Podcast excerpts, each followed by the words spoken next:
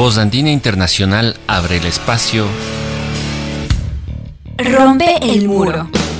¿Es la educación un fenómeno social? ¿Se puede hablar de educación sin hablar de pedagogía? ¿Es lo mismo escolarización que educación? La discusión de estas y muchas más preguntas en Rompe el muro. Un programa para docentes, estudiantes y para todos aquellos interesados en la educación.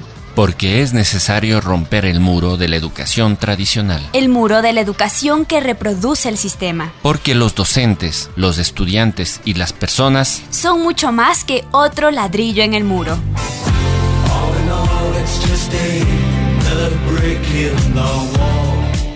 Ya comienza Rompe el muro. Rompe el muro.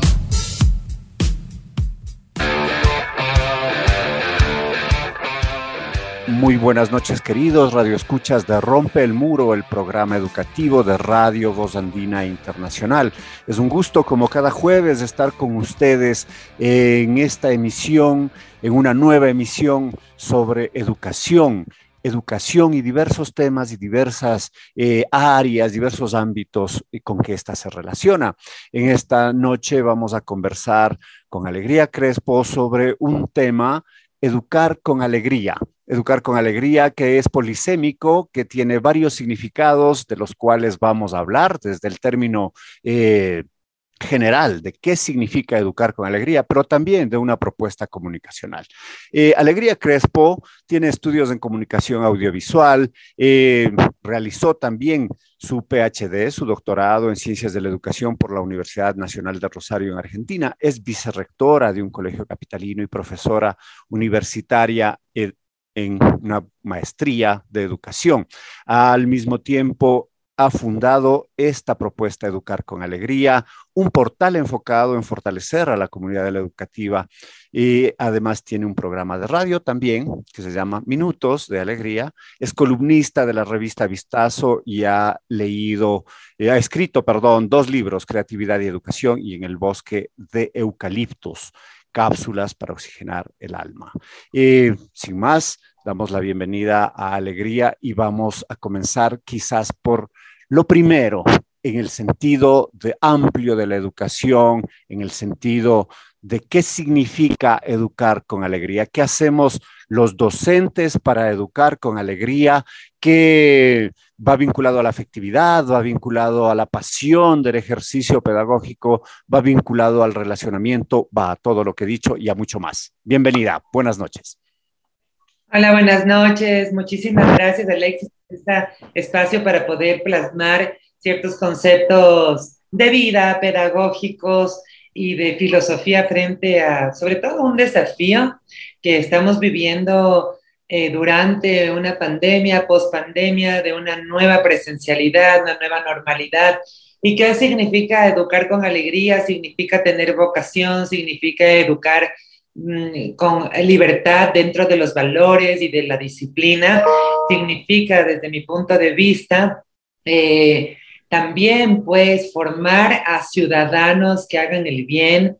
Eh, significa que siendo educador, que además, fíjate que si somos padres ya somos educadores, si somos eh, líderes de una empresa también estamos educando a través del ejemplo. Es decir, el concepto educativo tiene una gama muy amplia.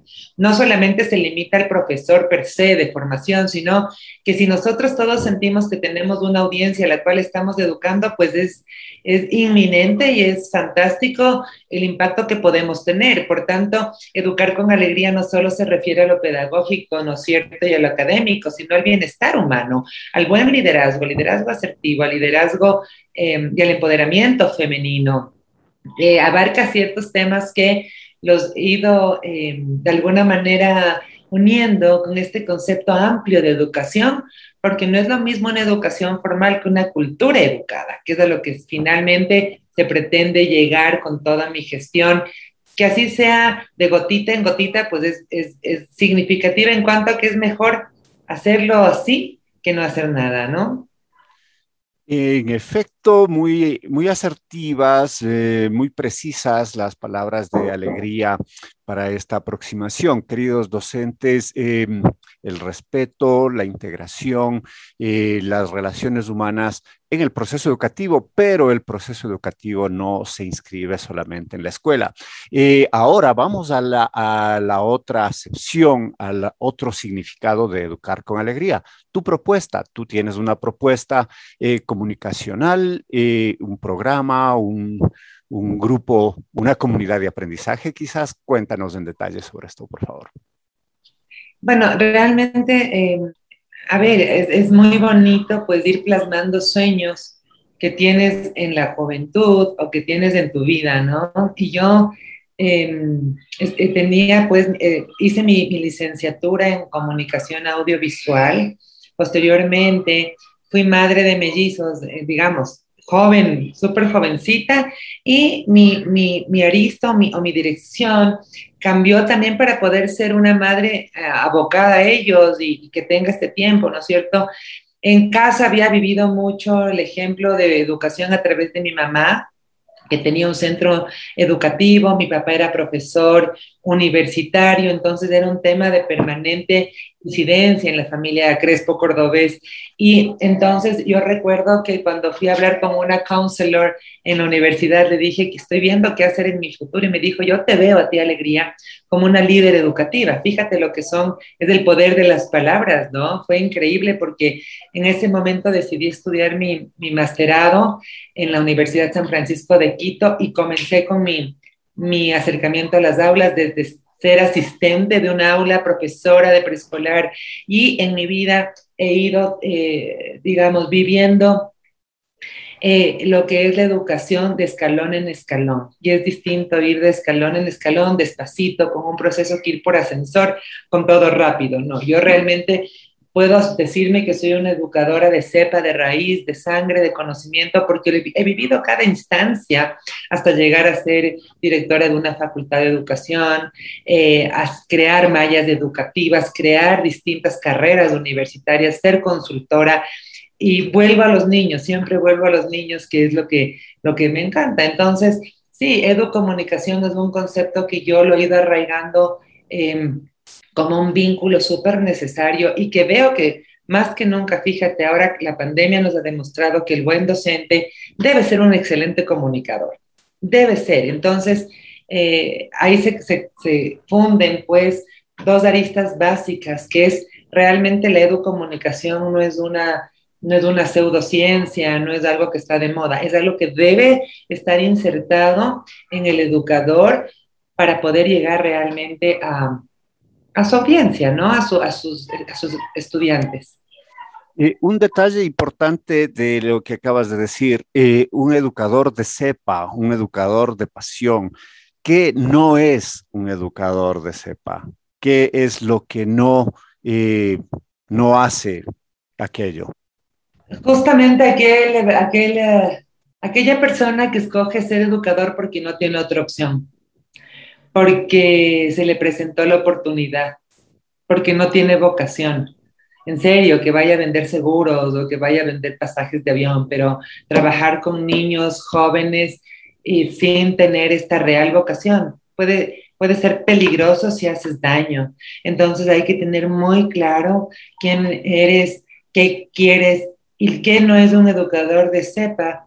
Es aquel que quiere eh, ser coercitivo, ser absolutamente ligado a clases magistrales, a no permitir el desarrollo del pensamiento crítico, a no tener una real eh, implementación del espacio colaborativo, del espacio cooperativo de aprendizaje. Es aquel que quiere imponer, ¿no es cierto?, y no conciliar. Es aquel que cree que tiene la última palabra y que cree que lo sabe todo cuando somos permanentes ignorantes en búsqueda de conocimiento es aquel que no reconoce que ve la vida bajo una perspectiva propia y personal y cree que esa es la verdad absoluta. Entonces yo creo que quien no quiere ser un aprendiz permanente no puede ser un educador de cepa. Tampoco. Fundamentales, fundamentales, queridos radioescuchas, las palabras que nos acaba de entregar Alegría. Eh, de, todas ellas, por supuesto, de acuerdo. Eh, me quedaría con el proceso de aprendizaje, el proceso de interaprendizaje, la capacidad que debemos tener quienes estamos en este fantástico mundo del educar eh, la capacidad de aprender. Vamos a un proceso no poseedores de todo el saber, al contrario, vamos a un proceso de entrega y de interaprendizaje. Pero además, algo importante que mencionas es el ser un buen comunicador. En efecto, eh, Jürgen Habermas, un filósofo alemán eh, de la Escuela de Frankfurt, decía que, de hecho, un filósofo que, creador de la teoría de acción comunicativa, nos decía que el acto de educar es un acto comunicativo responsable. Eh, tenemos nosotros, educadores, esa responsabilidad de pensar cómo comunicamos con precisión, con calidez y también con, eh, con rigurosidad académica. Pero a eso vamos precisamente ahora, a la educación, al ámbito de la educación y la comunicación tú enfocas, eh, rescatas un concepto que es el de educomunicación. ¿Cómo visualizas ahora la educomunicación? Un concepto surgido en los, eh, qué sé yo, hace casi 20 y un poco más de años, que iniciaba con el periódico va a la escuela en aquel tiempo. Pero hace 20 años no había tecnologías, eh, hace 20 y un poco más de años no había ni siquiera Internet. ¿Cómo lo reconceptualizas y cómo lo miras ahora? Bueno, realmente ha sido, podemos ver este momento histórico como una época súper compleja o también como la mayor transformación educativa del siglo, tomando en cuenta que la comunicación ha tenido una evolución histórica y una evolución tecnológica.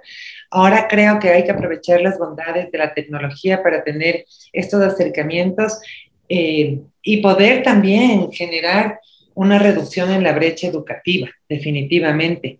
Eh, yo vería de esa manera. Sin embargo, hay que estar sumamente preparado para usarla asertivamente y para usarla en toda su capacidad, tomando en cuenta que estamos en la cuarta revolución industrial y que todo puede ser muy automatizado, muy frío, muy mecanizado. Por tanto, las habilidades blandas, ¿no es cierto?, las que competen y corresponden al ser humano como un ser empático, transparente, cooperativo, pues es importantísimo que nos destaquemos por, em, por dar esa calidez, incluso a través de la tecnología. Entonces, hay que saber balancear que la, la, base fundamental de la comunicación es el lenguaje humano y que también se puede haber visto afectado tanto, eh, digamos, gráficamente o en su escritura como, como oralmente por toda la tecnología. ¿Cuánta gente escribe a mano? Alexis, ¿cuánta gente realmente está desarrollando una oratoria, una escucha activa? Entonces, eh, por un lado es fantástico comunicarnos con otras partes del mundo, ¿no es cierto? En horas sincrónicas, sincrónica, pero por otro lado no podemos perder la humanidad de la inteligencia humana y de la inteligencia emocional, porque ah, eh, somos una sociedad que está ya adicta a la tecnología, entonces la comunicación sí se puede ver muy afectada o a su vez potencializada, ¿no? Depende cómo nosotros la sepamos utilizar. Muchas gracias. Eh, precisamente la educación y la tecnología eh, que puede distanciarnos y acercarnos. Puede, podemos usando, digamos, el WhatsApp, eh, conversar con un amigo que está en los Estados Unidos y nos acerca, pero podemos de alejarnos de mi vecino, de mi colega que está junto a mí y porque me meto precisamente y me capsulo en el celular y no le presto atención a este que está muy cercano. De más temas sobre estos vamos a conversar. Eh, ahora mismo vamos a una primera pausa musical y regresamos con Alegría Crespo dialogando sobre propuestas de educación, comunicación, educar con alegría, educar con afectividad y más temas de labor docente. Volvemos en un momento.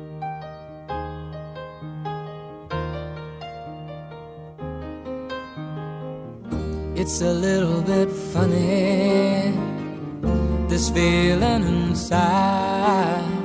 I'm not one of those who can easily hide. I don't have much money, but boy, if I did, I'd buy a big house where we both could live.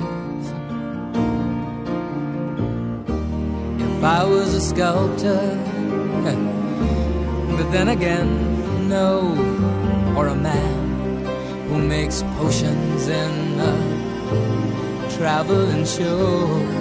I know it's not much, but it's the best I can do. My gift is my song, and this one's for you. Tell everybody this is your song. It may be quite simple, but now that it's done. I hope you don't mind, I hope you don't mind that I put down in the words how wonderful life is while you're in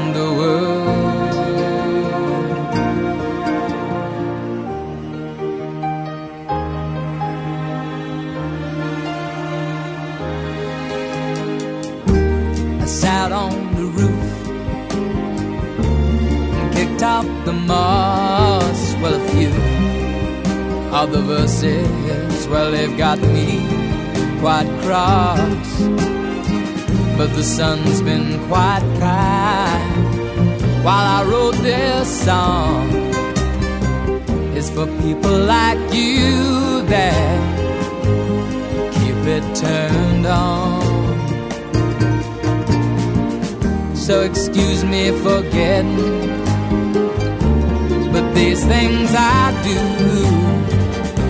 You see, I've forgotten if they're green or they're blue. Anyway, the thing is, what I really mean. Yours are the sweetest eyes I've ever seen. You can tell everybody this is the song. It may be quite simple, but now that it's done, I hope you don't mind. I hope you don't mind that I put down in the words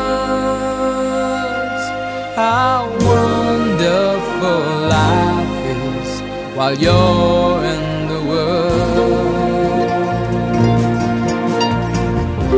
hope you don't mind. I hope you don't mind that I put down in words how wonderful life is while you're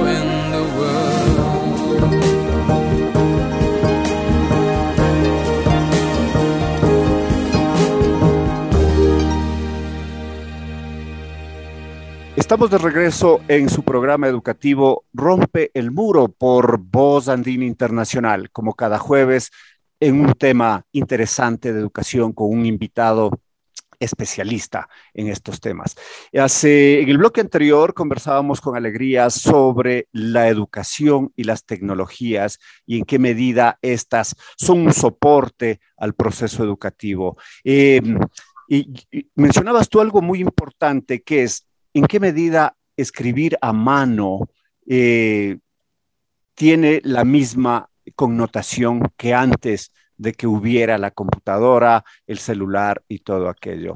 Eh, hay temas en, nuestros estudiantes que utilizando su lenguaje coloquial, pues hacen muchas eh, cortes en las palabras, una ortografía desastrosa en su propia comunicación. ¿Cómo se contradice esto con lo que llamaríamos, digamos, una asignatura de lenguaje y comunicación, donde aquí hay una gramática, una pragmática, una ortografía, etcétera. ¿Qué haces con esos chicos?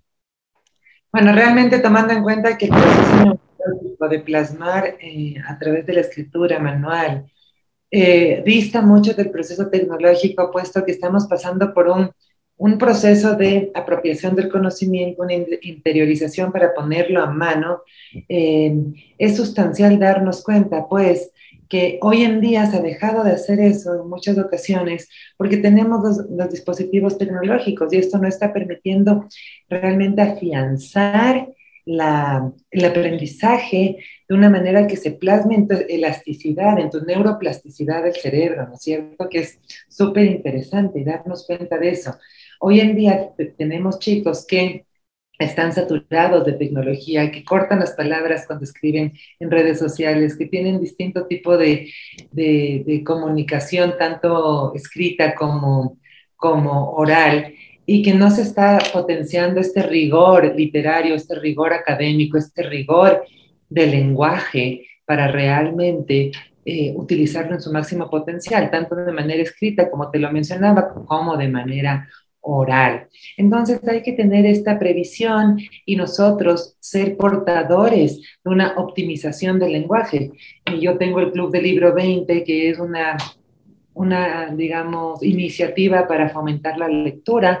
Lo pueden encontrar en, en Twitter como Club del Libro 20 y realmente vale la pena porque debemos ser un país lector. La persona que lee bien también escribe bien, también puede realmente eh, eh, hablar bien. Entonces debemos eh, procurar, pues, ser, em, ser buenos lectores para ser buenos escritores, ¿no? Entonces, y buenos oradores. Yo auspiciaría permanentemente entonces la lectura.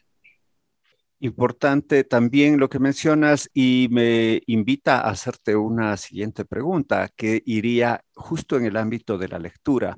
El, libro, el libro como lo conocemos, como hojas de papel con tinta en ellas, esa, esa atracción que teníamos, eh, ha pasado por diversas fases. Ahora hablamos de los libros digitales, mucho más barato, unos libros que se venden en PDF y, que se usan. Eh, en, el iPad, eh, lo puedes tener como tal, pero más allá de esa evolución del libro, también hay una evolución en la cultura lectora en sí. Tú le dices a un chico, eh, ¿por qué no vamos a leer, eh, digamos, en, la literatura sobre un tema? sobre la Ilíada, potenciar a un chico de 12 años a los clásicos griegos, la Ilíada y la Odisea, y él dice, ya me vi Troy, con Brad Pitt. Entonces, ¿en qué, en qué medida hay esa, ese acceso audiovisual y tecnológico que él tiene a través del Internet, o por el contrario, eh, dice, eh, ah, este profesor, qué aburrido, me mandó a leer la Ilíada y busco en el Rincón del Vago o en tantos portales aquel abstract eh, de la Ilíada y, responde a la tarea que el docente de literatura le pidió. ¿Cómo ves todos, todos estos conflictos y cómo, cómo lograr esa, primero esa atracción a la lectura, que muchos tuvimos la suerte de tenerla en una época en que no había internet y eh, lo único que teníamos era el cine o la televisión restringida por nuestros padres, ¿eh? Y ahora esa, esa amplia gama, ¿cómo invitarle a que él vuelva al libro y se maraville con la Ilíada, pero con las aventuras precisas y los diálogos de, de Homero narrándola, etcétera, ¿eh? Eso, bueno, eso va a tomar, así como ha tomado un tiempo en construir el gusto por la lectura, va a tomar un tiempo en construir nuevamente el gusto por la lectura y yo creo que la principal fuente es a través del ejemplo. Entonces, si tenemos padres que leen, docentes que leen una cultura en la cual sea más fácil llegar a un libro que a una cajetilla de cigarrillos, posiblemente, eh, pues ahí lograremos finalmente que el estudiante sienta o que el, joven sienta o el niño sienta que está invirtiendo su tiempo. Entonces, eso sí es tarea de todos, es llegar nuevamente a una cultura, una cultura, fíjate tú, eh, educada, una cultura que lea. Cuando uno va a la Argentina, por ejemplo, ¿no es cierto? Es increíble, eh, encuentras gente que lee Nietzsche en el bus. Entonces, eh, y jóvenes, y, digamos, es, es, una cosa de, locos ver cómo realmente hay una cultura de lectura, ¿no es cierto? entonces, creo que es un tema de, de darnos cuenta que esto viene por el ejemplo, definitivamente viene por el ejemplo y todos pues estamos a cargo de, lograrlo, ¿no? De, ser, de ser portadores del gusto por la lectura. Más, eh, importante el ejemplo, en efecto, el, padre, el docente. Eh, sin embargo, mencionabas el ejemplo de Argentina y me remití a, los viajes a Buenos Aires repletos de librerías hermosas, con libros muy baratos, y no solo por el tipo de cambio, sino baratos allá también, eh, asequibles. ¿Qué debería hacer el Estado ecuatoriano para que los libros sean más asequibles? Eh, tú te vas, yo me voy a las librerías, no voy a dar los nombres, eh, a librerías, a las pocas gruesas librerías que hay en este Quito, bien dotadas y parte de grupos monopólicos, y un libro bueno te cuesta mínimo unos 25 dólares. 25 dólares, ¿qué acceso tiene, digamos, un docente de escuela fiscal primario que su salario es de 700? ¿Cómo puede acceder a un libro de 25? ¿Qué debería hacer el Estado, el gobierno para, para esto? Bueno, definitivamente también aquí no solamente depende del Estado, que sí, podríamos, haber aprovechar de de la donación de libros. ¿Cuánta gente está buscando donar libros? Es increíble, Alexis. Entonces, hacer un, banco de libros utilizados, hacer bibliotecas públicas más asequibles, ¿no es cierto? Eh, realmente fomentar la lectura a través de bibliotecas móviles incluso. Entonces, sí creo que eso es súper importante por, por, parte del Estado, pero también por parte de, de, digamos así, de la empresa privada, fomentar a través de sus, de sus direcciones o departamentos de bienestar social o de responsabilidad social, el gusto por la literatura, definitivamente, ¿no? A través de eso, lo que te digo, iniciativas como bibliotecas móviles. ¿Conoces tú de experiencias que la empresa privada haya hecho aquello en, en otras latitudes? He encontrado, sí, por supuesto, en el primer mundo eso es el pan de cada día, pero por ejemplo aquí está Edúcate, la Fundación Edúcate, que lo que hace es fomentar más bien Ahí más bien utilizan aparatos tecnológicos ya utilizados de segunda mano como para eh, realmente optimizar y hacer laboratorios. Entonces, lo he visto de cerca, tuve la oportunidad de colaborar ahí y creo pues que definitivamente lo que se debe hacer ahora es hacerlo con libros también. Y sin duda sí hay bibliotecas, por supuesto que las hay. Entonces es importante simplemente ahora sí pues tomarlo en cuenta para eh, fomentar esto a nivel estatal, público, privado de la academia, ¿no es cierto? el, el, ámbito de la donación de los libros, el ámbito del libro como un instrumento, pues sin duda es importante, pero lo otro es también importante que mencionabas, la motivación a leer. Eh, estudios estadísticos nos decían que el ecuatoriano lee un libro y medio al año. Es, eh, son estadísticas oficiales de hace, del 2019 y si hacemos de promedio, quiere decir que, digamos, tú y yo leemos, por supuesto, más que un libro y medio al año, pero eh, quiere decir que hay una vasta población que no lee nada para que en la estadística se dé este promedio. ¿Y quién debería hacer algo para que esto cambie? ¿O cómo deberíamos hacer para que esto cambie? Para que eh, tú, mencionabas eh, Argentina leyendo a Nietzsche en el bus, los periódicos de Argentina tienen unos artículos inmensos y los escriben porque hay gente que los lee en lugar de las pequeñas pastillas noticiosas que se dan. ¿Cómo? ¿Quién lo hace? ¿Cómo lo hacemos? Es responsabilidad de todos. ¿Qué, creerías? Bueno, definitivamente, a ver, es responsabilidad de todos. Me, me, alegro de que las estadísticas han subido porque hasta hace poco el ecuatoriano leía medio libro al año. Entonces, algo de esperanza me da y creo que nos deberíamos poner el, objetivo de leer un libro al mes. Y con esto dicho, pues, eh, impulsarnos hacia eso, Alexis, definitivamente. Es responsabilidad de todos, a través de nuestra función, de nuestro liderazgo, lograr instaurar eh, el gusto por la literatura, el gusto por la lectura, en lugar de comprar eh, juegos de videojuegos, comprar libros nuevamente, ¿no es cierto? Y a su vez, pues tener una cultura de lectura asequible, donde el Estado, pues, done libros, donde la empresa privada done libros, donde los colegios e instituciones educativas donen libros para generar estas, estas bibliotecas públicas y lograr ponernos como límite en, el currículo educativo incluso mayor eh, lectura eh, y comprensión lectora, que también van de la mano, fíjate que es súper interesante, no solo leer, sino comprender realmente lo que se está leyendo y pues pasar de un pensamiento de orden inferior a un pensamiento de orden superior, que es súper importante. Y para nuestros radioescuchas, ¿qué es un pensamiento de orden inferior y, cuál es de un orden superior? ¿Te refieres eh, al pensamiento de, comprensión? Mira, los seres humanos vamos de lo que es eh, recordar, que es lo mínimo, recordar, hasta, y pasas por una taxonomía, ¿no es cierto? Por una pirámide que dice recordar, comprender, aplicar, analizar, evaluar, siendo la última crear. Cuando yo creo algo, creo, es porque ya lo comprendí, lo interioricé. Todo esto va del pensamiento de orden inferior, de lo concreto al abstracto, a generar un pensamiento, a generar realmente una producción intelectual.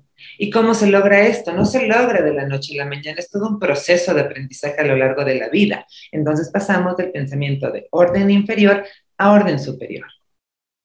En verdad, queridos radioescuchas, ustedes han visto esta, este orden, esta secuencia que va desde el recordar al crear. Y sin duda, el crear eh, nos posibilita a su vez potenciar el conocimiento y en particular del tema que hablamos, potenciar la literatura, la creación literaria. Les invito y, con alegría les invito a que ustedes escriban, escriban sus poemas, escriban sus pensamientos, escriban su diario, escriban una carta eh, a, su hijo, trasciendan el email el email comunicativo de trabajo, escriban un email amoroso a sus hijos, a su marido, a su esposa, a su novia sobre más de estos temas. Volvemos luego de este corte. Por ahora, disfruten de otra canción. Estamos en el programa Educar con Alegría, a su vez con Alegría Crespo, por Voz Internacional. Volvemos en un momento.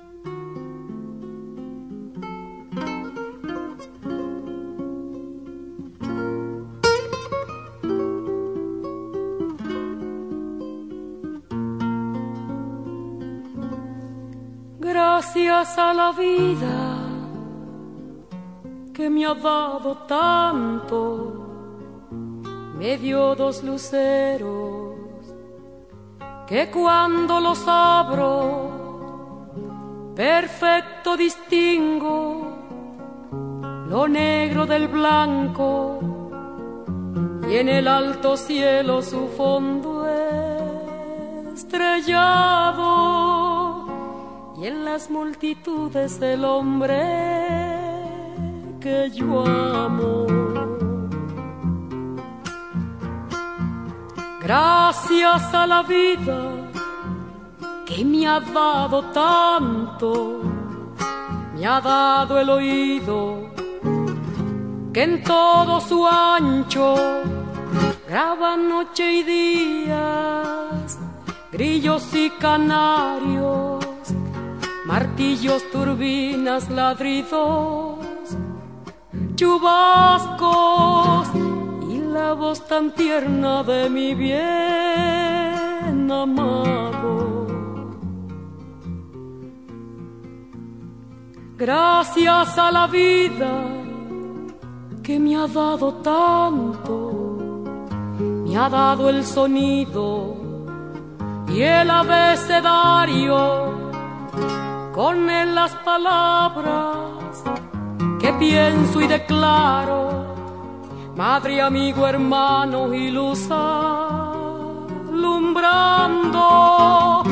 la ruta del alma del que estoy amando.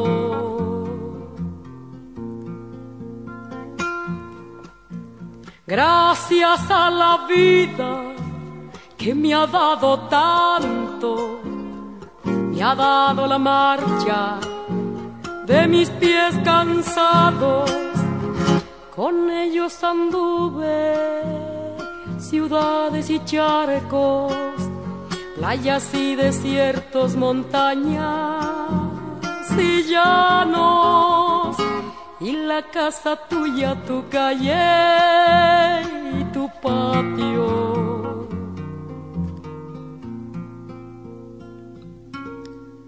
Gracias a la vida que me ha dado tanto, me dio el corazón que agita su marco.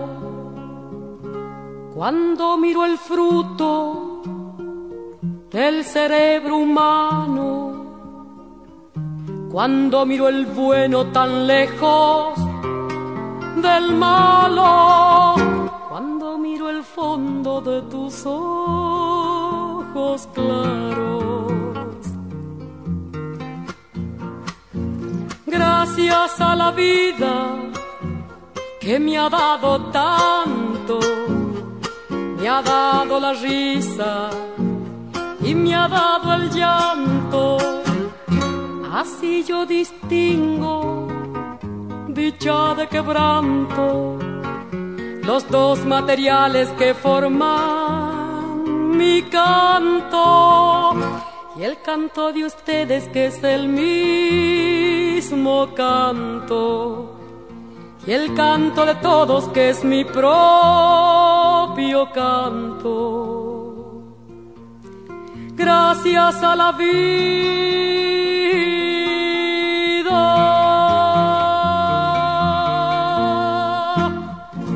Estamos de vuelta al segmento final de Rompe el Muro esta noche con la doctora Alegría Crespo, educadora eh, y también comunicadora. Eh, Hablábamos, Alegría, hace un momento sobre el libro, sobre el escribir, sobre el docente y su labor para generar lectores. Sin embargo, eh, el docente muchas veces necesita alimentarse de conocimientos, alimentarse eh, a su vez de, nuevas pedagogías, de nuevas formas de educar.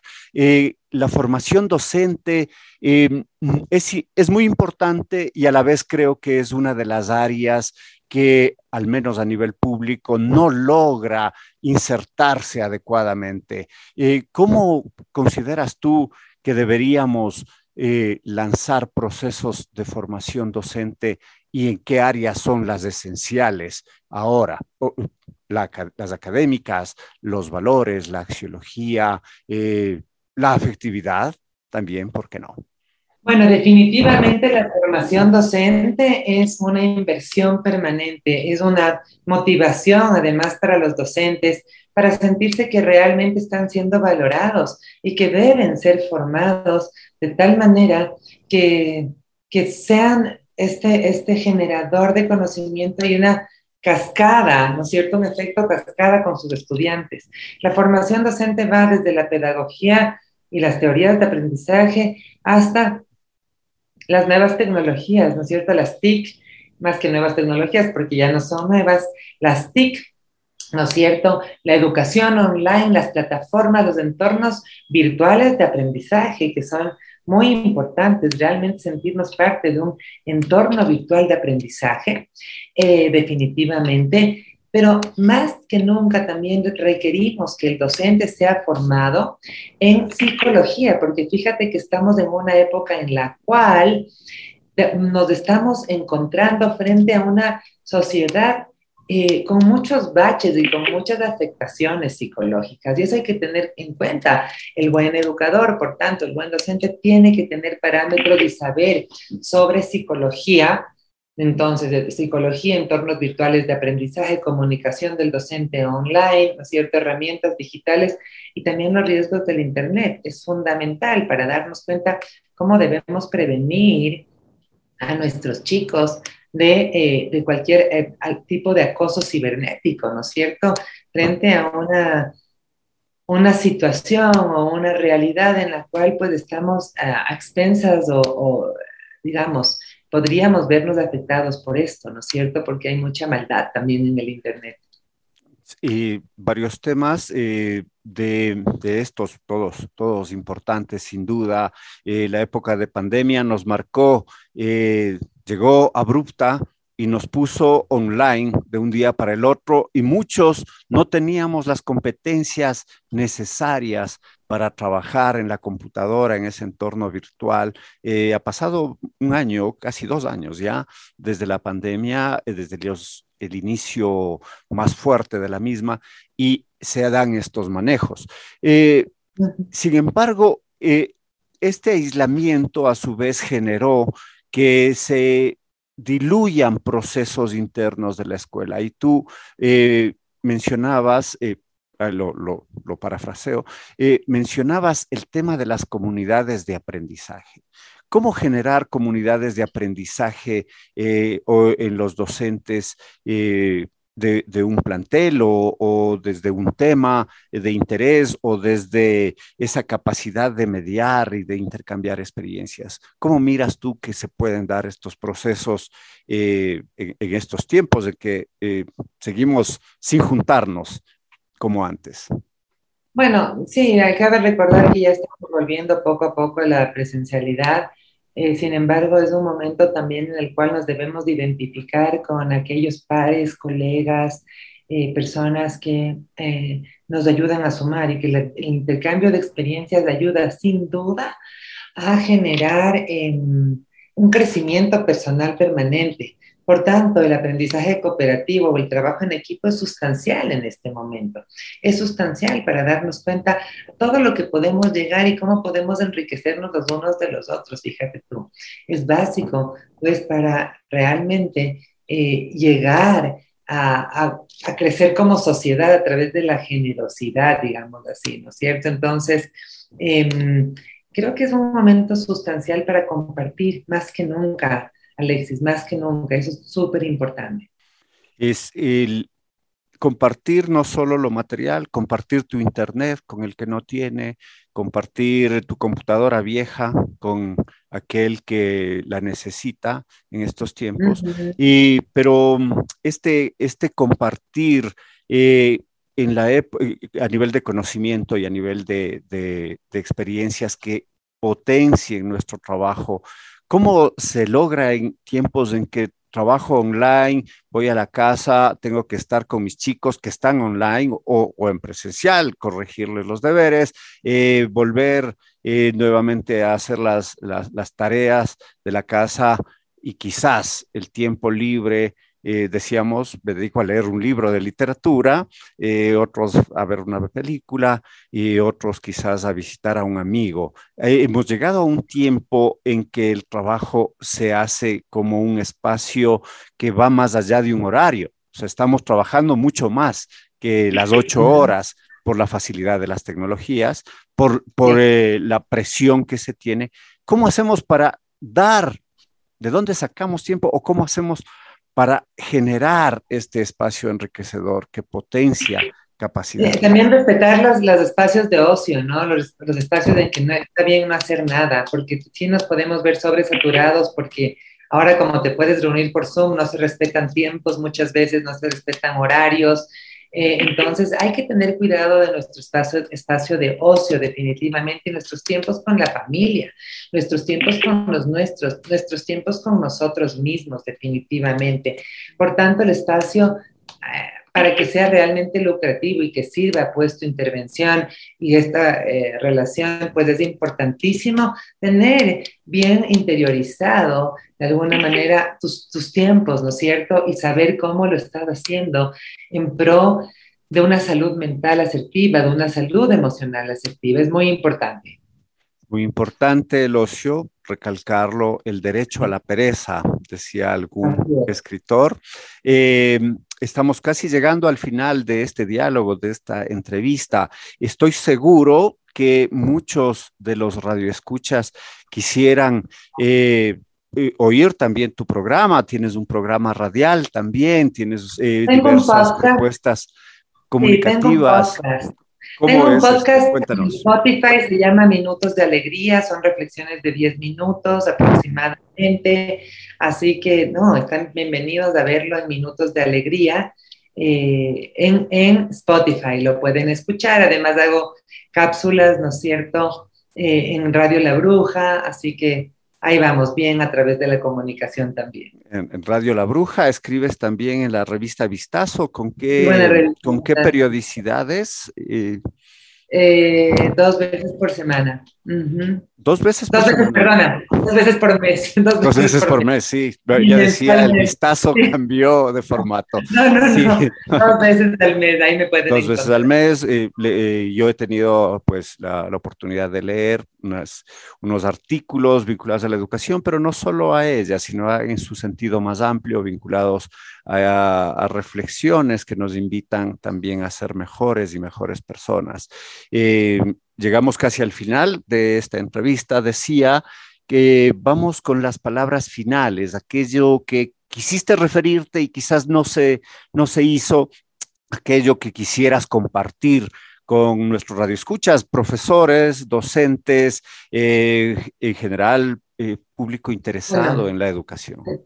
Gracias, Alexis, por este espacio, por esta entrevista y realmente en este momento, pues nosotros debemos mantener la motivación, que no seamos asequibles al desaliento, porque se ha sido una época dura, ha sido una época compleja y es súper importante em, eh, estar conscientes de eso y mantener la ilusión, ¿no? mantener esos objetivos de, del día y de la vida para lograr em, definitivamente estar, estar bien y dar lo mejor de nosotros. Con esto dicho, pues dejar huella positiva en la sociedad. Si estamos mal, darnos derecho a estar mal también, por supuesto.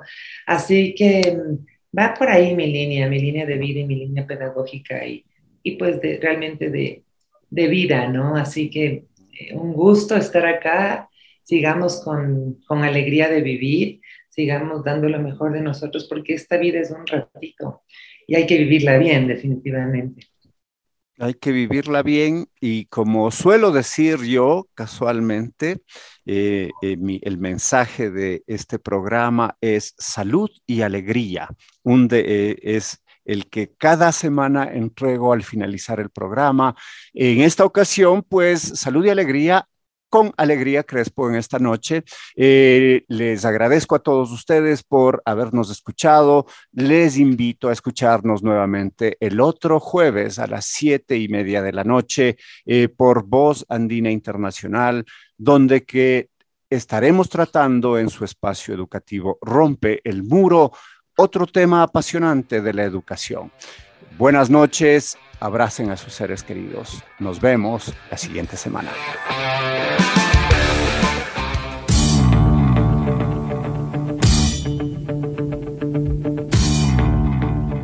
Quedamos agradecidos por su sintonía.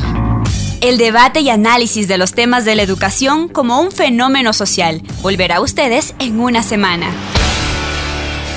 Rompe el muro. Rompe el muro. Con la producción técnica de Voz Andina Internacional.